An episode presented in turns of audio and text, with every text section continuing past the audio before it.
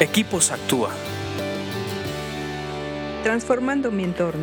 Vamos a continuar estudiando proverbios en estos podcasts para Equipos Actúa, donde estamos extrayendo herramientas de sabiduría para nuestra vida diaria. Estamos estudiando el 14 y nos toca el 26 que dice así, Proverbios 14, 26. Los que temen al Señor están seguros. Él será un refugio para sus hijos. Este proverbio me gusta. Hay varios así en todo eh, este libro, donde es muy directo. Este, este proverbio es de consejo. Este proverbio es de, como un anuncio de lo que pasa cuando tú tienes temor del Señor. Eh, a veces la palabra temor de Dios, temor del Señor, se tergiversa creyendo que es un terror a Dios, como si Dios nos quisiera castigar y te va a caer un rayo en el momento en el que cometas un error. Nos vamos por ese lado el temor del Señor. Pero realmente el temor del Señor es eh, actuar estando consciente de que Él está ahí. Él se merece nuestro respeto y nuestro amor. Muchas veces cometemos errores porque no estamos conscientes de que Él está ahí. Cuando tú estás consciente de que Él está el 100% de tu día y de tu vida ahí contigo, que no hay un segundo que no, que no está contigo, te frenas para muchas cosas.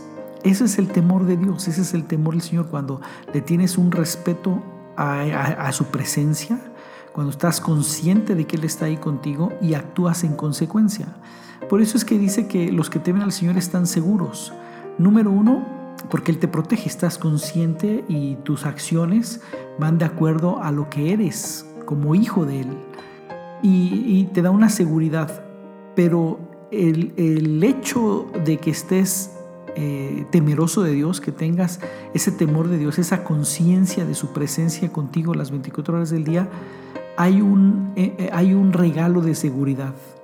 Dios te protege como un regalo, como un bono, te protege de tenerlo consciente de que Él está contigo y que tus acciones van de acuerdo a lo que eres.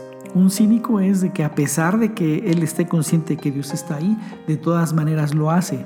Pero tener temor de Dios es decir, no voy a actuar de esta manera o no voy a decir esto porque Él está aquí y, le tengo respeto a su persona.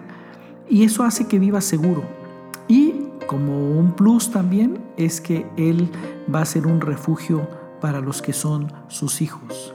Si tú has eh, eh, caminado en el temor de Dios, Él va a ser tu refugio para ti. Y también implica, porque en otras versiones dice para los hijos de ellos, ¿no? Pero también implica tus hijos. El hecho de que tú camines con el temor de Dios, que camines eh, consciente de la presencia de Dios en tu vida, se convierte Dios en un refugio para tus hijos. Creo que vale la pena practicar el temor de Dios. Porque muchas veces no estamos conscientes durante el día, durante la semana, de Él. A veces estamos conscientes de Él cuando vamos a una reunión donde leen la Biblia o donde cantan. Ah, sí, qué bonito, ahí estamos conscientes de Él. Pero ya el lunes, el miércoles, a veces ya no estamos eh, conscientes de Él. Ponlo en práctica. Proveles a tus hijos un refugio seguro y tú vive en una zona segura por haber tenido temor de Dios, por haber estado consciente de Él los días de tu vida. Sigue leyendo proverbios que te hacen más sabio. Escríbenos a info.actua.org.mx. Búscanos en Facebook y Twitter como Equipos Actúa.